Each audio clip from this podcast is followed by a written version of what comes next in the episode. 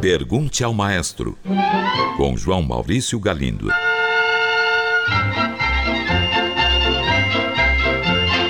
Olá, amigos. Uma ouvinte conta que certa vez ouviu em um concerto o batuque de Oscar Lorenzo Fernandes e ficou encantada. Nosso ouvinte pergunta então se esse batuque é uma obra avulsa ou se faz parte de alguma sinfonia. Caro ouvinte, que bom que você se lembrou desta obra. Com isso, me dá a oportunidade de falar de um grande músico brasileiro que anda um tanto esquecido.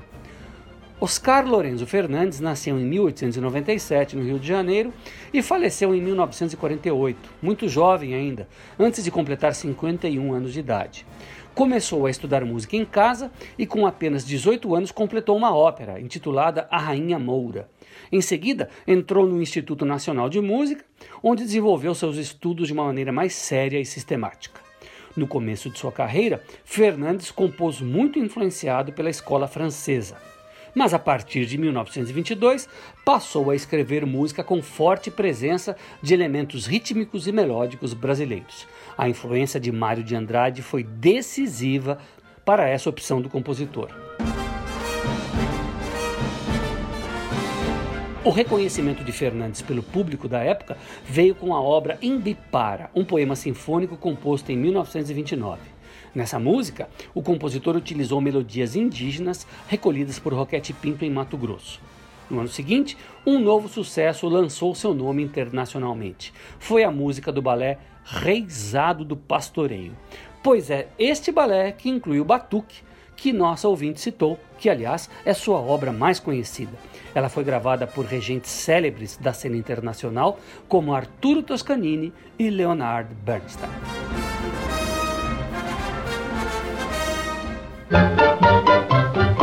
Um ouvinte enviou esta pergunta: Maestro, meu filho de 14 anos começou a estudar teclado durante a pandemia.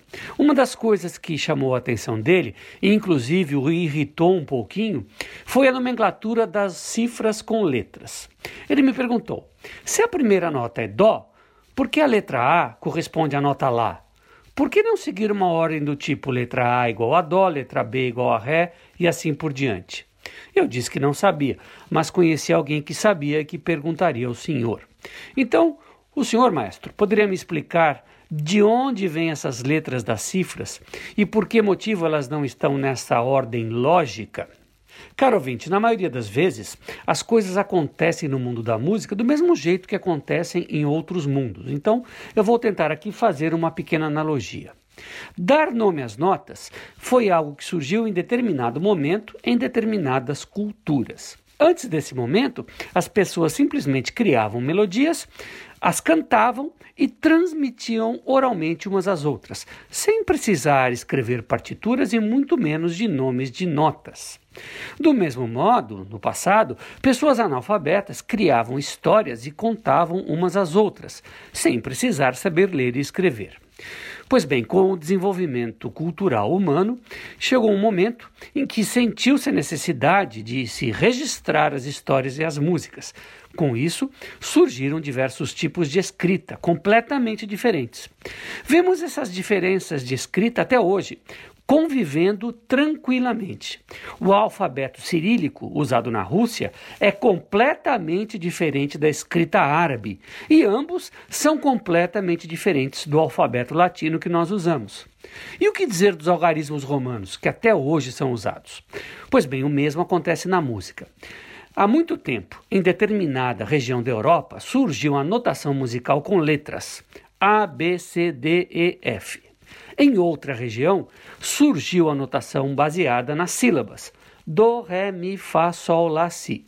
Esses dois sistemas foram se espalhando e são usados até hoje. São dois sistemas bem diferentes e por isso ninguém pensou em fazer uma correspondência entre eles.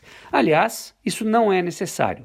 A gente rapidamente aprende os dois, usa os dois e não se preocupa mais com isso ouvinte enviou esta mensagem. Eu gostaria de ter informações sobre o maestro Wilson Dias Fonseca, da cidade de Santarém, no Pará.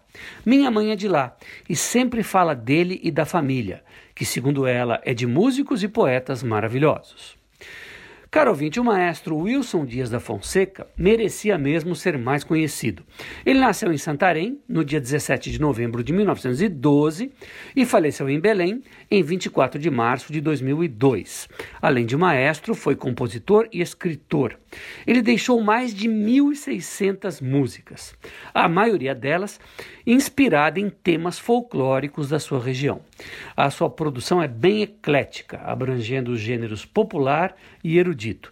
Destacam-se 39 peças para piano solo, 185 para canto e piano, 60 peças para coro, 12 missas em latim, 111 peças para banda e cerca de uma centena de melodias infantis, como cantigas de roda e de ninar. O maestro Dias da Fonseca tornou-se conhecido como um grande incentivador da cultura e da história da Amazônia. Ele fundou a Academia Paraense de Música, o Cor da Catedral de Santarém e a Sociedade Musical de Santarém, e foi membro da Academia Paraense de Letras. Em Santarém, desde 1994, existe uma escola de música que leva o seu nome. É como eu disse um pouco antes, ele merecia mesmo ser mais conhecido. Uma ouvinte pergunta: Parece que a flauta doce não faz parte do mundo da música erudita. É isso mesmo? Nunca ouço falar dela nesse tipo de música. Maestro, se isso é verdade, me diga por que é assim.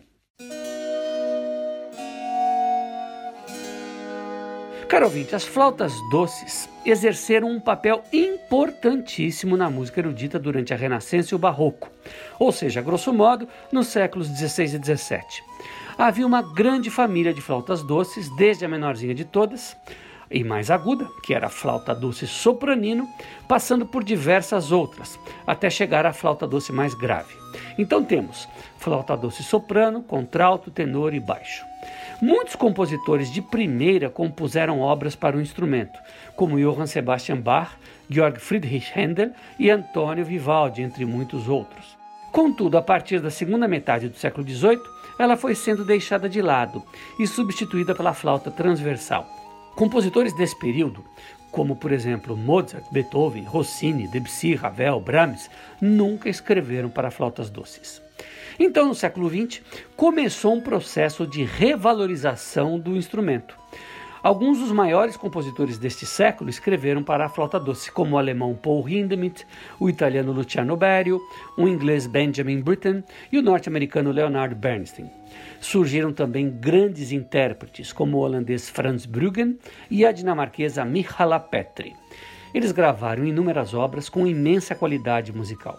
Além de tudo isso, as flautas doces continuam a mil por hora, sendo largamente utilizadas no ensino musical, por ser um instrumento que apresenta bons resultados já nos primeiros dias de aprendizado. Um ouvinte pergunta se é verdade que Paganini, o célebre violinista italiano do século XIX, foi fortemente influenciado por Johann Sebastian Bach. Caro ouvinte, até onde eu sei, isso não é verdade. Eu não tenho nenhuma lembrança de ter lido qualquer referência a esse respeito em meus tempos de estudante.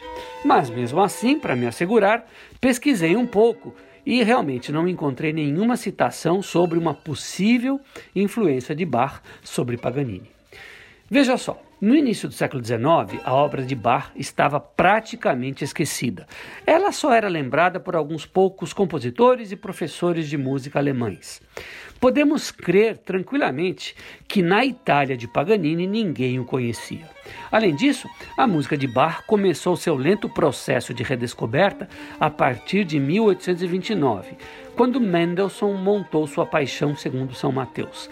Só que em 1829 Paganini já estava com 37 anos de idade, ou seja, era um artista formado, maduro e trabalhava muito em turnês por toda a Europa. Além disso, o que eu posso também lhe assegurar é que Paganini, por sua vez, influenciou fortemente muitos outros compositores de várias nacionalidades, como o francês Hector Berlioz, o polonês Frédéric Chopin, o húngaro Franz Liszt e o alemão Robert Schumann. Ou seja, Paganini influenciou fortemente algumas das principais personalidades do romantismo musical. É isso aí, espero ter respondido. Um grande abraço e até o próximo programa.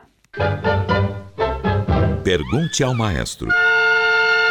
Envie sua pergunta para o e-mail pergunte@culturafm.com.br ou pelo telefone 2182 3222. Cultura FM de São Paulo.